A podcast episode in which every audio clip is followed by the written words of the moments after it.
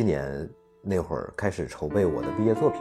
因为我一八年要从清华毕业，到了现场，现场的感觉比画面呈现出来的还要夸张一些，人山人海，就我都有点害怕，就是我身处在人群当中，就是互相互相推搡，然后我有点担心我的机器，然后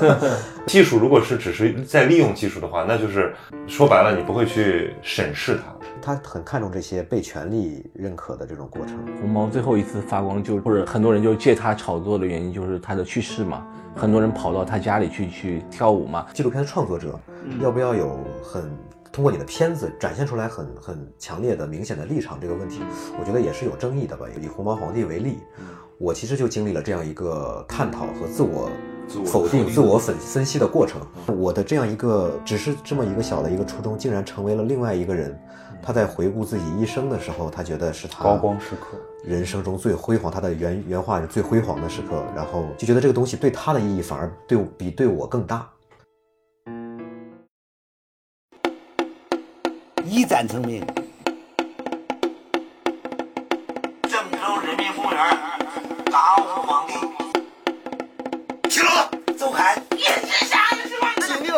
苦自己解决。一二二三。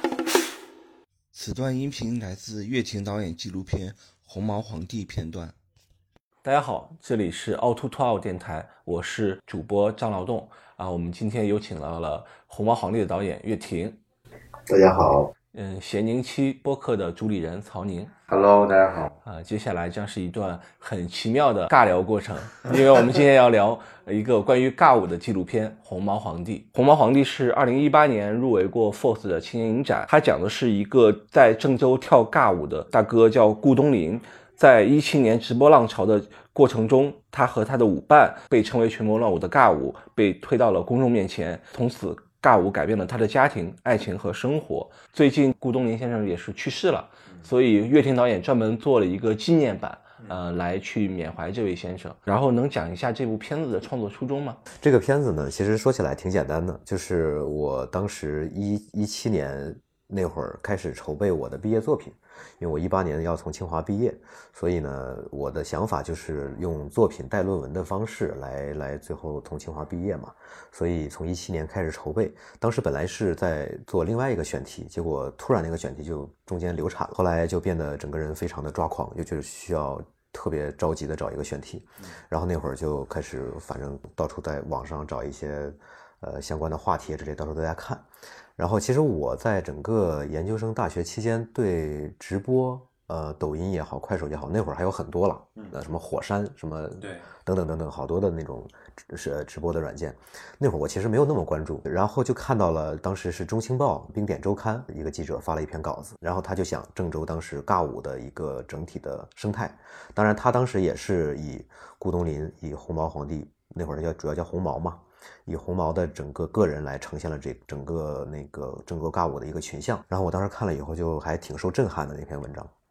那会儿就刚好是郑州尬舞处在最巅峰的时候，就经常会有各种媒体过去做一些采访。那大概是一一六一，呃，一七年嘛，一七年的七八月份，那个记者应该是七月份去采访的，嗯，然后我是八月份看到那篇稿子，然后我当时就很兴奋，就觉得这个事儿挺有意义的。嗯，那段时间因为我学新闻传播嘛，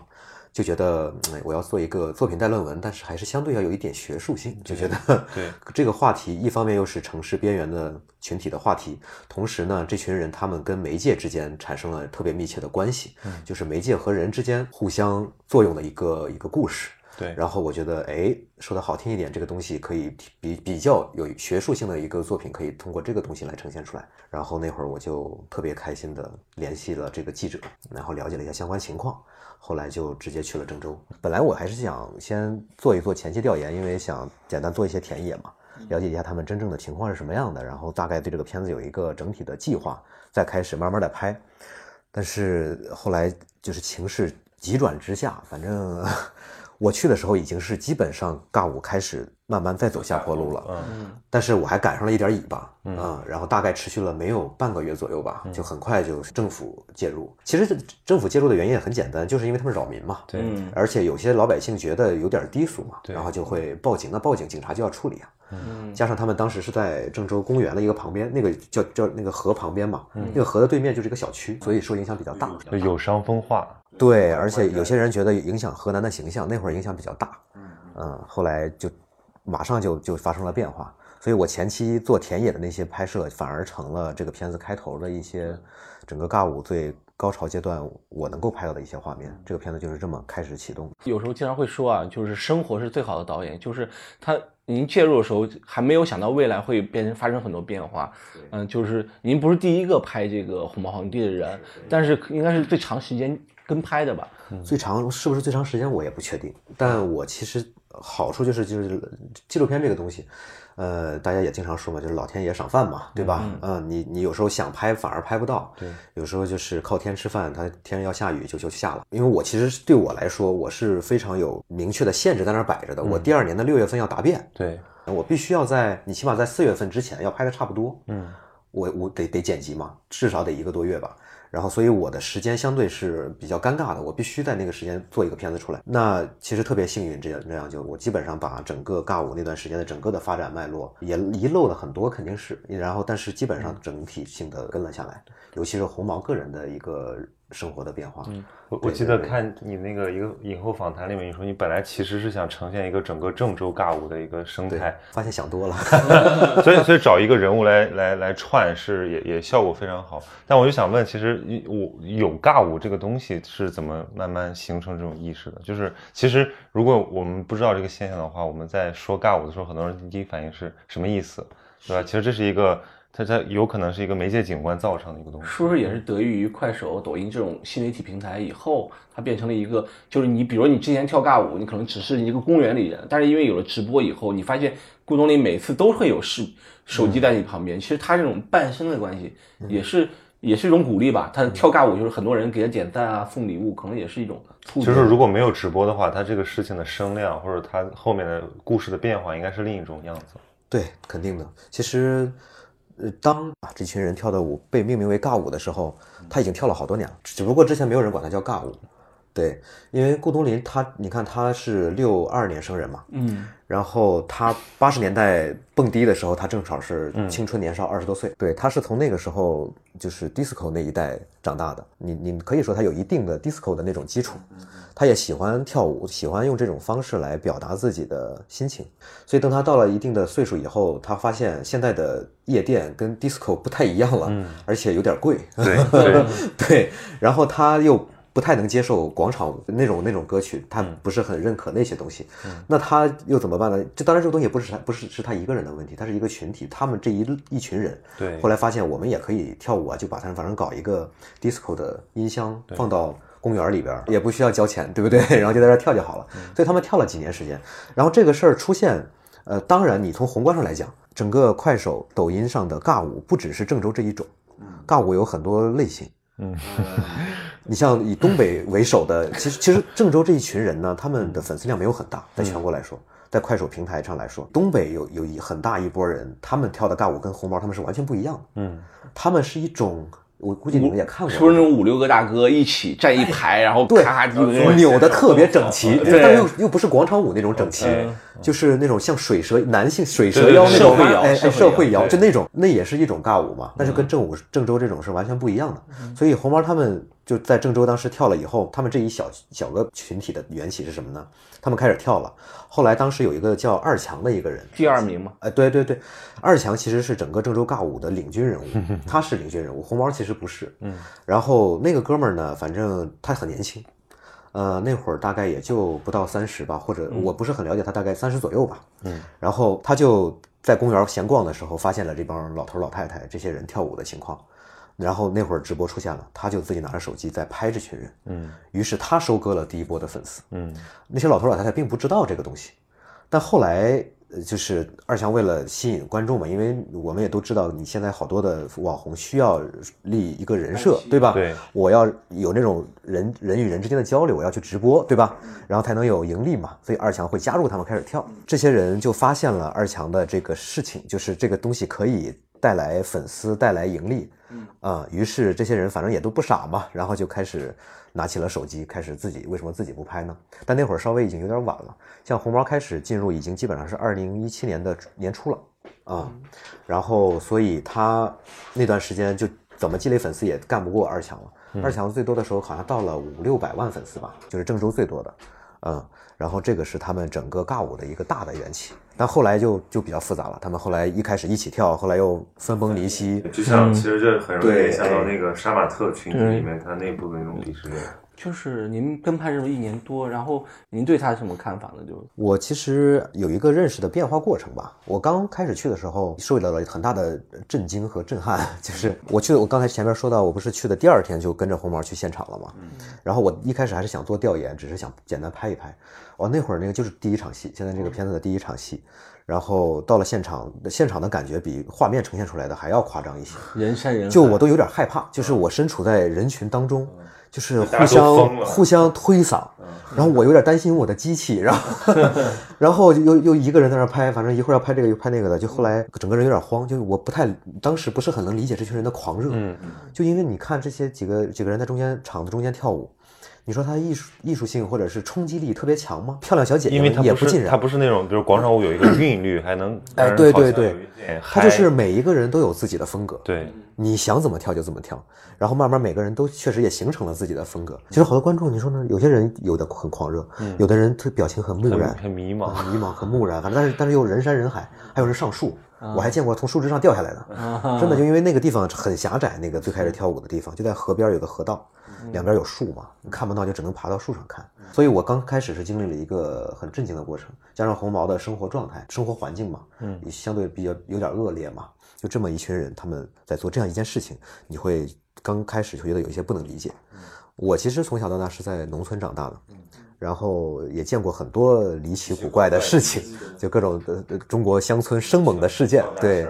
哎，有很多，所以就就对我来说，其实也你能够基本理解的情况下，也还是经历了一个慢慢去呃体悟、去了解他们的过程。但我慢慢就其实后就前一段时间，呃，这个片子做了一场放映嘛，放映那个有一个观众就在提了一个问题，然后就说岳导您。您说一下，您觉得您认为他们跳舞是艺术吗？嗯，这是个 然后。哎，然后我我其实后来也想了好久，我跟他说，我说嗯，其实这个事儿你得看怎么定义艺术嘛，对吧？你说呃那个美术馆里的舞台上的那个大大剧院里边的那个是艺术，对吧？我们认为那个肯定是艺术。但你说这个我们在人类的很原始的时期，我们在洞穴里面点个篝火，随便蹦一蹦，那个叫不叫艺术？我们在那个洞穴的墙上抹一抹，画了头牛，那个叫不叫艺术？对吧？其实我觉得对红毛他们这群人来讲，就为什么说媒介进入这个媒介进入他们的生活很重要，就是他们找到了一个出口，他把他认为他想表达的，或者他希望展现给粉丝、互联网他看不到的那些人的一面去展现出来。它是一种相对比较原始的、粗糙的、没有经过什么修饰的一种呈现和绽放。嗯，至于你是不是认为它是艺术，我觉得那那那就是见仁见智了。其实我还挺挺有意思，就是因为你去年最火的纪录片是《杀马特我爱你》，然后二零一零年也有部纪录片叫《算命》，其实他和红毛皇帝其实都是拍了一群底层人。就是你在跟拍过程中，你觉得底层人的生活之道是什么呢？或者是不是可以先描述一下，比如说现在尬舞这个群体，他们他们之间是最大的共同点是什么？就我拍了那么长时间，一个最大的感受就是不能称他们为底层，嗯以及我觉得其实他们可以慢慢，我就是这么认为的，可以认为他们是我们国家现在的一个很大的主流啊。就其实他们是大多数，嗯，对，这些所谓的接受过高等教育的，自认为是呃所谓的精英群体，或者是城市人人人那个那个那个中产阶级，类似这种，嗯，我们其实是少数。对，我我前两天刚看了一个数据，就是在豆瓣上看的，从一零年到一五年到二零二零年吧，这几个一个几个断代之间，互联网学历的构成比例，嗯。从应该是一零年或者一五年，我记不太清了，应该是最开始一零年那会儿，大概百分之四十五十是大学以上学历的人，到二零二零年到一五年经历了一个下跌对，到二零二零年，然后初中以下学历占到了百分之六十，对大学以上百分之九。对，就是其实我们这些用户是小众的，他们是大众的。对，这是我拍摄过程中的一个一个最大的一个感受。所以这也可以解释为什么大家好觉得好像互联网从一个很精英的一个状态，慢慢的变得非常的什么都有。对，所以快手为什么会变成大家现在感受到的这种质感，就是因为因为这群用户啊，嗯他们是主体，然后他们在，因为他们好多人其实不了解互联网规则，嗯他们在规则的边缘反复试探，然后然后去表达自己。人有有有人靠吃播，有人靠那个自虐，有人靠跳舞，最后把快手塑造成了快手的样子。嗯嗯，对你像速滑，嗯，像快手的创建者们，他们这一群人，他们创建快手的时候，他们不可能想象到快手今天是这个样子。对，所以这个是其实是技术和它的使用者之间一个非常微妙的关系。对对对，他刚才那个问题，其实我觉得就是，呃，有一个很有意思的点在于，因为比如说像徐东导演他拍那个，那是零八年嘛，一零年做出来，零八年拍的。对，就是那那是那是可能也也离我们很近的一个中国，然后杀马特大概也是这个阶段，但是那个时候媒介的介入是不一样的。其实我觉得，之所以像比如像咕咚林，像现在正在当红的这些草根网红们，他们能有一下子这么大的声量，或者说让人有一种匪夷所思的关注度，其实跟这个媒介的特性有很大的关系。他们他懂他所在的那个群体啊，对，包括你说的这三个片子，其实也还有一个共同点，就是什么？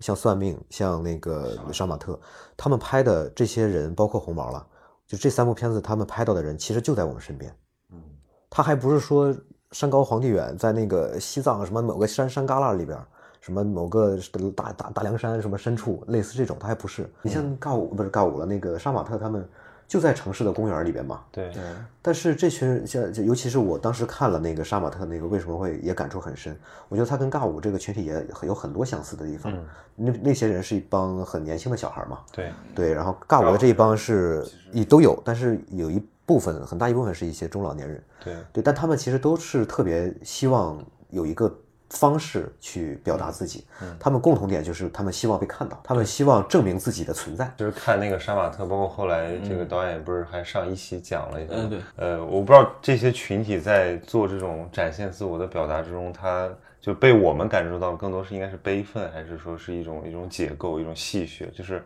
应该可能兼而有之，但是我可能看了还会会挺难过的，因为我觉得他们是不是没有意识到别人，比如说典型的这种的这种这种神丑的视角。就比如说，为什么很多人会会去看他们？其实是把他们当成一种稀奇古怪的东西来猎奇看，猎猎奇的奇奇观来看对那种但他们反而享受这种关注度，他们其实觉得能得到这个已经很不错了。因为最近那个七九八做了个展，就是让那个杀马特教主罗啊子啊啊啊君去那儿对对对开了个发馆儿、理发店嗯，然后大家都来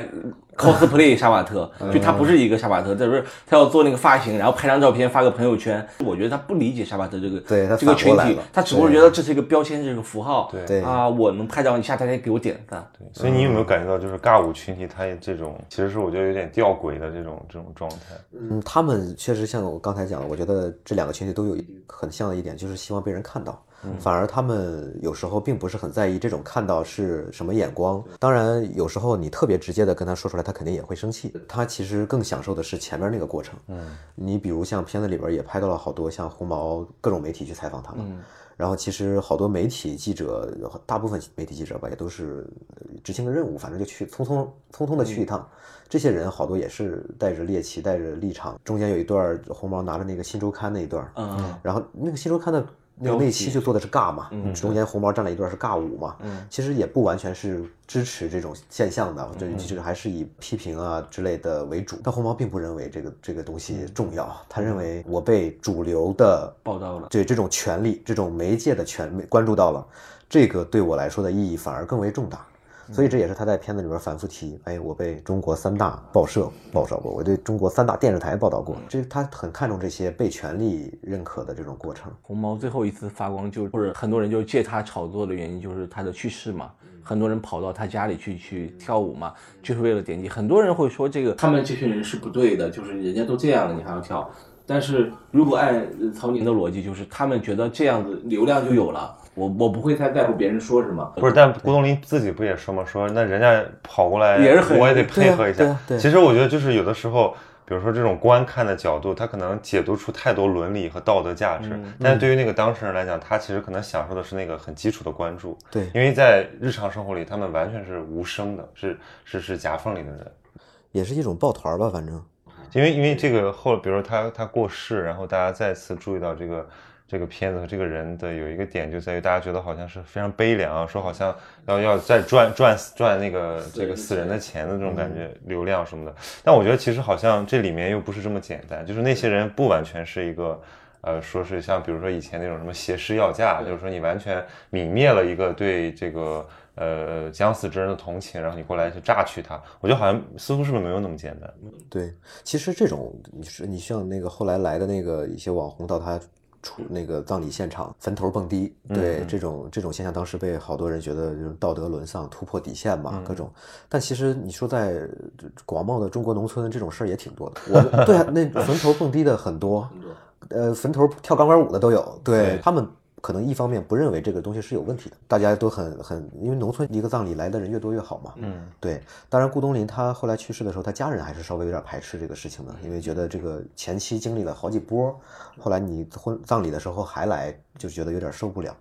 但其实，呃，我后来也在反复在想，这个他们这个尬舞的这一群人，他们直播的这个状态，或者他们直播的方式，我觉得他跟我们理解的，嗯，那种特别刻板印象的网红有些区别。嗯就是有就所谓的那种网上那些抖音的上的那些，好多是其实是半职业化或者职业化的网红，他可能是他其实在迎他其实在迎合观众的东西。然后他们甚至是一个公司好多小隔间，在一个每人一个隔间里边去跟大家聊，然后聊完聊的时候是一个状态，美美的，然后下下班了以后是一个下班的状态。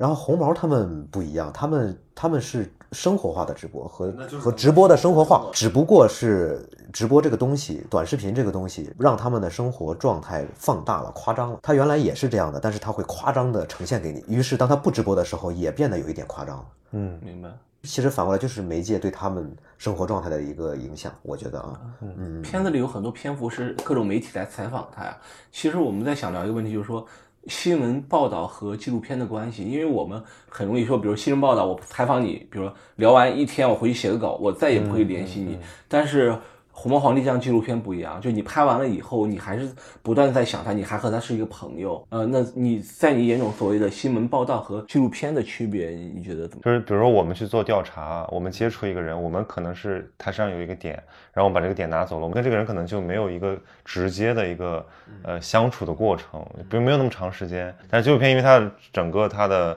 呃制作方式以及它的制作周期，可能决定了是不是本身很容易跟那个拍摄对象产生一些共情，然后以至于很难再就把它当成一个非常客观的人来来写来来呈现。我觉得其实这两个有时候有差别，有时候也没有差别。嗯，它就是一份都是关于媒体的工作嘛。其实核心最大的就是新闻报道重点关注事儿，纪录片重点关注人。嗯，对，我觉得主要的区别可能在这个方面。然后，所以我当时去拍的时候，我也刻意的考虑了这个问题，就是因为有很多媒体已经采访过了，有有好有的是比我技术好的，然后我我的摄像水平不属于很好的那种，对，而且又是单机拍摄，又比较粗糙嘛，所以有有的是人会拍的比我好。但是我能做到的就是，我可以沉沉得更深一些，然后待的时间更长一些，然后把这个整个的过程和这个人去接触的更深一些。这个是可能我去做到跟其他的媒体、其他的媒介不一样的东西，其他的媒体那些人不一样的。而且对我看来，我作为一个拍纪录片的来说，我去了以后，其实这个人身上他本身是有新闻性的嘛，所以媒体其实是这个人的一部分，就是媒体来到他的生活是这个人生活的一部分。对，所以媒体本身也变成了这个片子观察的一部分。嗯我就会往后再退一步。对，一方面你要靠近这个人，离他近一点，但同时你要要跳出来远一点，你要看到媒体本身在这个事儿里的它的位置、它的价值和意义。对，因为因为我觉得从选题上来讲，这个本身尬舞是一个很好的选题，在于它的表现力。因为比如说很多人一看这个东西，他不能接受，或者他受到一个冲击，不管是呃觉得有意思，还是说很恶心怎么样，但至少这个冲击感有的。但如果你想把这个通过文字报道或者哪怕是图片报道，想达到这种效果，都是这个力所不及。而且我觉得这也是纪录片的魅力，所以就是因为岳天导演最近在做一个纪念版的放映嘛，同时也要为那个红毛皇帝的女儿筹款。就如果你是一个新闻报道，可能不会再做这样的事情。嗯呃，现在已经大概有五十个城市发起了那个红毛皇帝的展映，所以您可以想想你做这个纪念版的一个初衷嘛。后面还写了一段很很长的给红毛的话。对对对，然后这个事儿其实是就是红毛从病重开始，我就开始在考虑了，嗯，因为红毛的病发展的很快，就恶化的很快，你就没法帮上太多忙，嗯，然后加上那会儿呢，一个是媒体后来又关注了这个事儿，又重新被大家关注起来，但是大家探讨的不只是这个人的去世的问题，然后加上那段时间我有看到那个。新京报吧，当时是去做了一个那个我们视频，去做了一个视频的采访。然后呢，那个采访我来回那个小视那个视频我看了好几遍，然后里边有一段儿就是红毛跟那会儿他还神志清醒，然后整个人状态还可以，然后跟那个记者说说到他这个回顾一生嘛，就说到我这个一辈子最辉煌的时候，给那个记者看，当时在中传领奖那个那个呃王祖蓝去在现场推介讲顾东林如何如何，然后给记者看他当时在武汉走那个红毯，对，然后看这个东西，我当时看了我就特别感慨，看到这一段儿，嗯，我就觉得我的初衷前面也讲了，我我其实一开始也没有想太多啊，这个片子它能变成什么样子，我的初衷特别简单，就是我想毕业，我要做一个毕业作品嘛。但是这个东西我也很珍视它，然后我特别认真的，因为很难得有这么不受各种限制、条条框框，你可以去沉浸下来拍一个东西，大大学期间来做这个事儿。但是毕竟还是一个学生作品，相对比较粗糙。但我的这样一个只是这么一个小的一个初衷，竟然成为了另外一个人。他在回顾自己一生的时候，他觉得是他高光时刻。人生中最辉煌，他的原原话是最辉煌的时刻，然后就觉得这个东西对他的意义反而对比对我更大，所以那会儿我就觉得呃有点惶惶恐吧，就觉得这个事儿，嗯，甚至有一点想想到，哎呀，当年如果没有拍，没有跟这个真实的人产生交集，这我的这个这几年会是怎么过？类似顾东林的这一辈，因为他最后还是可能还是会生病嘛，嗯，对，他的人生又会是怎么样？所以那会儿就真的是很感慨，然后就开始我就开始有意的去找了找这个片子成片以后，片子本身跟这个人物产生的另外一重的交集，嗯以及他后来呃生病又产生的这一波的影响，然后后来的这些素材有一些是红毛自己拍的。就是网上的素材，有一些是像领奖的时候我帮他拍的，他在领奖现场跳舞的画面，然后还有大部分是其实是后续他开始生病了，然后我去截取的他的朋友们或者说舞友们直播的时候的一些呃录屏或者说短视频，所以把这些东西又放了进去，呈现了他后来这个片子结束以后。他的人生到会最后走到终点的整个的更完整的一个脉络，我觉得这个也更互联网，也更贴近他，就是最后用这么都是各种直播的画面的东西来最后对他的人生做一个结，也是一个致敬。所以我觉得你们做这个放映特别有意思，一个点就在于它突破了这个所谓，比如刚才问说这个他那个舞是不是艺术，或者说这个片子是不是艺术，不重要啊。对，因为艺术跟生活总是感觉有边界的，但其实某种程度上来讲，它有它是模糊的。对就我们可以通过一个片子，比如这个媒介介入他的生活，改变了他的人生。你通过这个片子改变了可能你和他的人生，对对但是后面这些事可能还会影响，比如他女儿的人生。对对对，我们不知道会发生什么，所以这个作品它的这种，我觉得应该是把它很正向的那个东西给对，因为因为大家一直在聊纪录片伦理问题，比如一直说，哎，你判了他啊，你拿了奖，你就不应该跟他呃，对对。你你拿了奖，你人家获得什么，人家被审丑了，怎么之类的。对。但你看红毛，他拿拿奖，在拿奖的时候跳那个尬舞，就特别的有趣，因为拿了奖杯跳尬舞。对，因为我觉得这是一个很典型的这种纪录片，嗯。或者包括说你说这种媒体的伦理问题，就是说你到底应该跟你的那个观察对象嗯保持一个什么样的距离，边缘或者说这种小人物，对吧？嗯其实他们有的时候被放大的时候，他们总是会产生一些不对称的这种影响力，或者可能一下子给他提高了存在感，或者给他带带来一些这种。呃，实际的物质上的收入，可是这个东西对他来讲是不是最好的一种帮助？我觉得这个其实是可以可以讨论的。对你完完全把它给否掉，我觉得没什么价值，因为人和人接触总会有施加影响的。对，最近就是我我想的标题就是呃北大送外卖，清华拍尬舞，就是对，就是因为北大最近有篇文章出圈嘛，就是他调研了那个外卖群体，然后清华这边就是我知道就是清影工作室，这片子也是清影工作室出品，拍了很多这样的一些边缘人啊，或者是一些生活现实的纪录片，能聊聊你之前所说的清影工作室吗？清影工作室其实呃说复杂也复杂，说简单也很简单，那就是呃清华新闻学院的一帮老师和同学，本着学术探讨和这个影像研究的出发点，然后想要从事一些跟影像相关的一些工作，嗯，然后就老师和同学呃这种师傅带徒弟的模式，然后小小作坊开工。然后去关注一些民呃民族志那种，然后整个人类学的那种，包括像所谓的看不见的大多数这样一些群体，然后去做了一些这样的影像尝试。然后这几年也开始陆续的在做一些相对偏商业化、商业化一些的一些尝试，但是出发点还是在从学术的这个角度来搞。嗯，对。然后我们的口号呢，叫叫用影像来关怀世界。前两年也做过一些相对比较出圈的片子，那个我在故宫修文物，去年有个片子特别有意思，是平遥国际影展的开幕片《烟火人间》。烟火人间其实就是完全用用快手的所有的视频剪成了一个片子，一个竖屏的纪录片。但据说当时反正那口碑不一，他因为他我们是有一定的学术性的嘛，我们这个团体，所以那个片子其实有一些争议。他在平遥放了以后，反正评价就相对有一点两极吧。有一些人认为是他做了一个很重要的影像上的尝试，这种竖屏的多屏的电影。嗯，加引号的电影，有些对对，如果就它是不是电影，当然可以探讨啊。嗯，还有些人就觉得，嗯，这你就是玩无法接受，哎，无法接受，就觉得这个是窃取快手的劳动人民的成果，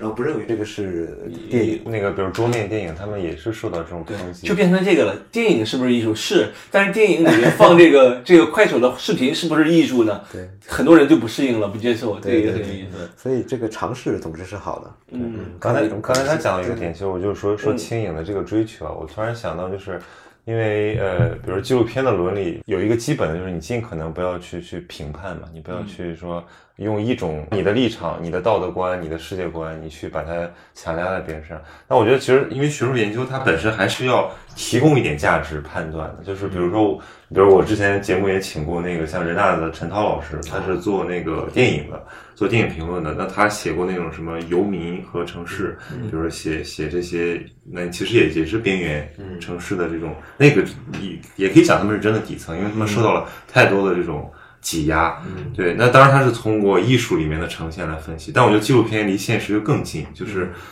这种介入有的时候还是会影响我们的一些对这个社会的。判断吧，或者说你会对他们至少有新的理解和宽容，在下一次他们再次被这种贴上一个标签的时候，是不是会本能的就比较反感？纪录片创作者要不要有很通过你的片子展现出来很很强烈的明显的立场？这个问题，我觉得也是有争议的吧？应该对，包括就以我这个片子以红毛皇帝为例，我其实就经历了这样一个探讨和自我否定、自我分分析的过程。就这个片子最开始，它现在有三个版本了啊。它第一个版本呢，其实相对还是我觉得啊，我我做了很多的，呃，用一些小细节，用一些包括最开始的章节体的结构，那个章节的标题，我觉得是我加了一些我的立场进去的，当然没有那么强烈，但我觉得是加了一些的。包括像最开始我铺了一个话外音，就是一个同期声，是红毛家他们外边有一个收手机的，嗯啊。就收收收二二手手高价回收手机，回收二手手机，回收破手机，大概就这么一段话。然后我觉得就你能表现一定的我的一个态度进去，就是这手机变成了一种破烂儿，然后手机成为人这种这种我们刚才说的这种大多数的城市边缘群体的他们身边的这么普遍的一种东西，像红毛有很多的手机，对这个其实我觉得是在表达我的一个观点，就是媒介。手机本身这个大的媒介跟这群人之间的关系嘛，这个片子也是在讲这个东西，包括它的每一集的标题，像像我后来最后一章在探讨他跟家人之间的关系，我用了叫家和万事，嗯，没有心，对，然后我觉得是有一定的立场的，但后来在 First 放完之后呢，就会有跟一些人聊，然后有些人觉得，嗯，是不是可以？呃，立场更强一些，嗯，哎，你那个表现的更更更强烈一些，啊，有些人觉得，有些人会觉得你会要不要再再退的更靠后一些，就是刚才你说的，要不要不要太有你的明显的立场，你要更让大家去思考这个事儿。嗯，我后来就所以就在这个纠结过程中做了第二个版本，就把那个小标题去掉了，然后我补充了一些跟这个人相关的更深入的一些东西，去反映这个人的东西，让让观众来评判嘛，然后做了第二版。结果第二版的放映呢，就受到了另外一波很很大一波的批判，就说 仿佛看了一个一部流水账，就是、哦有有 对对对，我我也不知道没有没有给他价值导向，他对，就是也不知道别的导演想表达什么。我觉得我在很多细节里边已经做了一些表达了，然后也就有这种评价。然后后来，哎，这这这观众有各种类型嘛，你也你也不好去迎合某一类。后来我在做最后这个纪念版的时候，我我觉得我还是找回了初心，就把最开始的那个设计又又又又变了回来，但是。相当于补充了一些红毛的他女儿的一些戏份，嗯，第二版其实加了很多他女儿的戏份，嗯，然后继续还是保留了下来，对，相当于一二版的一个加强版。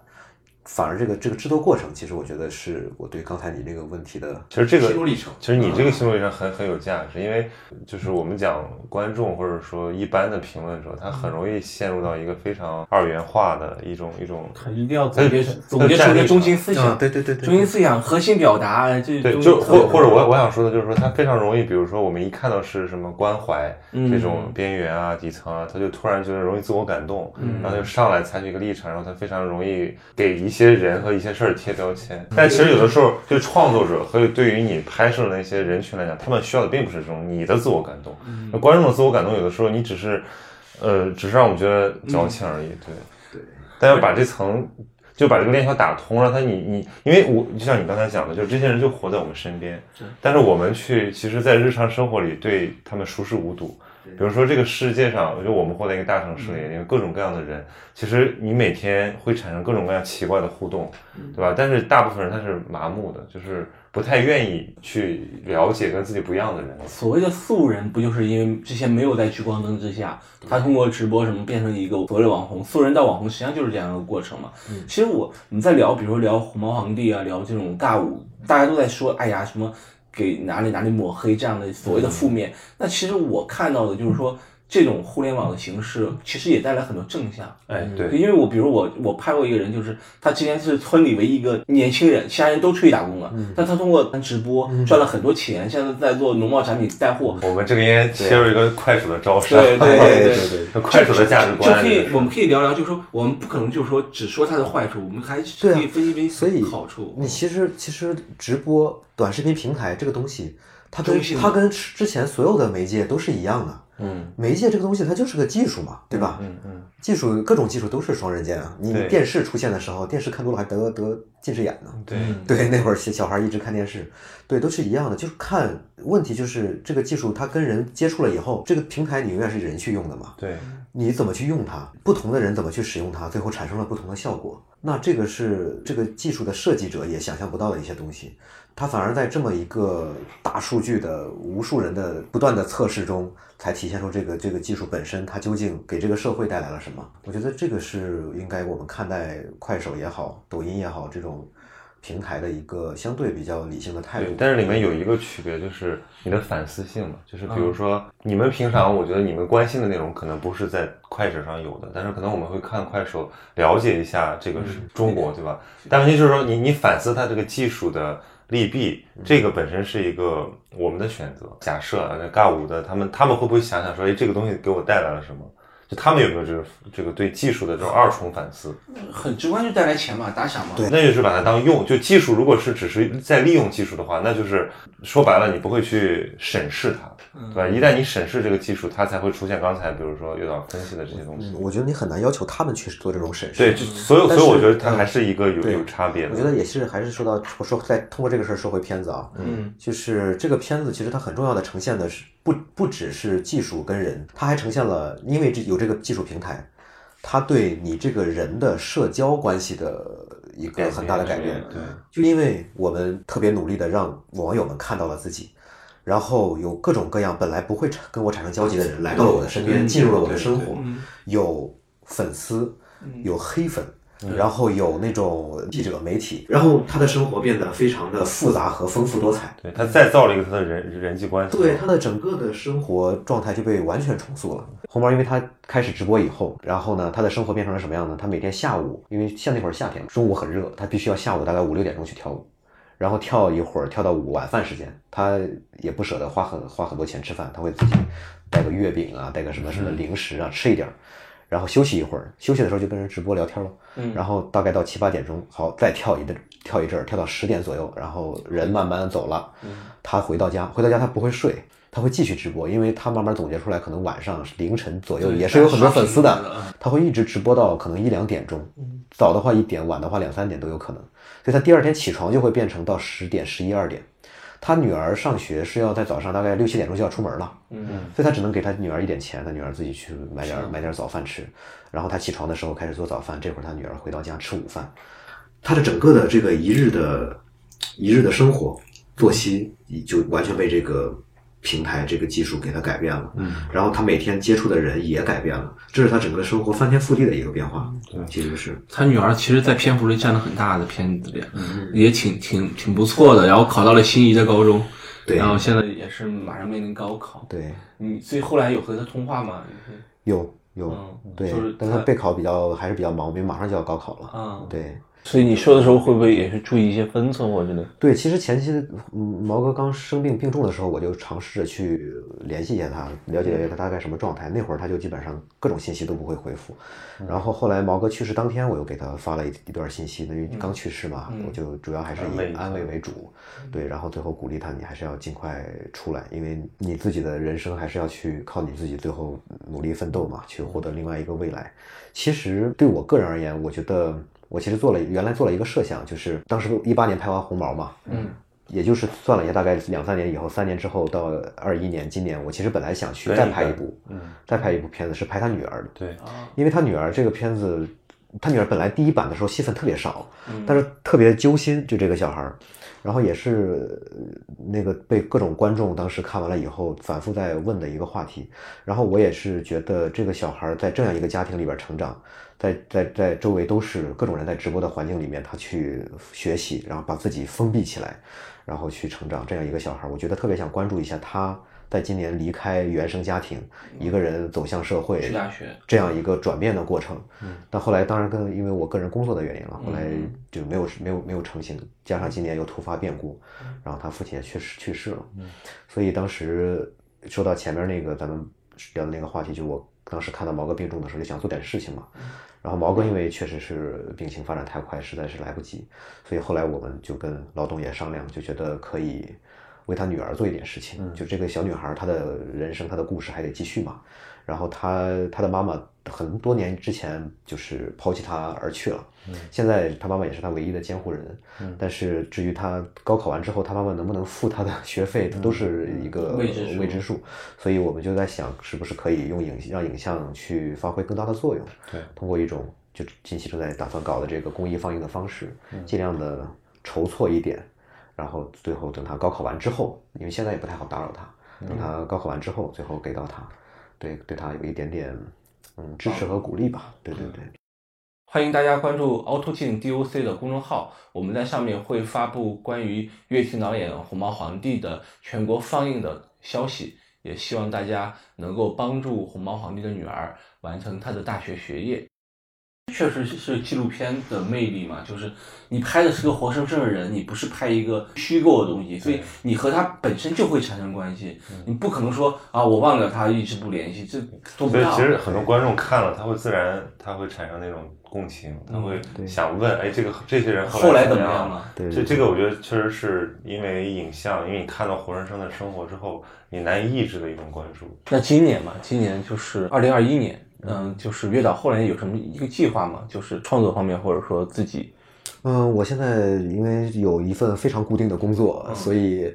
呃，在创作上就自由的空间相对比较小。呃，目前主要是以一些文字类的为主，想想写一些小说和剧本。嗯，对，当然还是间接的跟影像有一些关系，因为没有太多的时间出去拍，原本做的计划也没有成型。那你后期小说剧本的灵感来源来自哪里？啊，还是我觉得我的关注的点还是一个是农村，因为我从农村长大的嘛，就会相对比较了解一些。然后另外关注还是这种我们看不到的城市的相对角角落落里的一些人的喜怒哀乐。对，就是还是偏现实主义多一些。嗯，主要的方向。有贾樟柯那味儿了，感觉。对，因为因为我觉得大家在聊到快手直播或者说这种不管杀马特还是尬舞，都会都会很轻易的选一个词叫魔幻。嗯那魔幻这个词其实现在已经被稀释到它没有任何的分量，它既不准确，它也不新鲜。就是你说一个东西魔幻的时候，其实是你不理解它。对那，就是其实我觉得这里面是有很多可以试图去理解的东西。对，比如说呃阶层的问题，这个这个话语权的问题，然后以及我们在这个参与的过程中，应该就如果你真的想去有这个。做一点这个有道德感的事情的话，你应该选取什么样的方式介入的问题。就我觉得这个都是魔幻背后可以去引申的思考。嗯，所以应该，比如这种好的片子本身，它应该让大家开始思考的是这一一个一类人一个现象，而不就就就是说，哎，我关注这个人的命运，然后我觉得唏嘘，我觉得讽刺，然后就结束了。其实我也是因为这些创作的过程有一个很大的，就是跟你刚才说的特别像的一个体会，嗯，就是我们特别容易忽视我们就是视而不见很多东西，嗯，其实我后来慢慢想明白了这个事儿之后呢，就是有有了一个小习惯，就是有时间的时候，偶尔有空的时候，就我们上下班每天。然后都走的都是宽阔的大马路，嗯其实你只是你每天经经过的地方，你只要走着走着拐进一个小巷子，嗯，一个可能车开不进去的地方，你就会发现你会会发现另外一个完全你无法想象的世界，经常是这样的。嗯嗯红毛他们当时住的地方就是这样，他们离我们认知的郑州的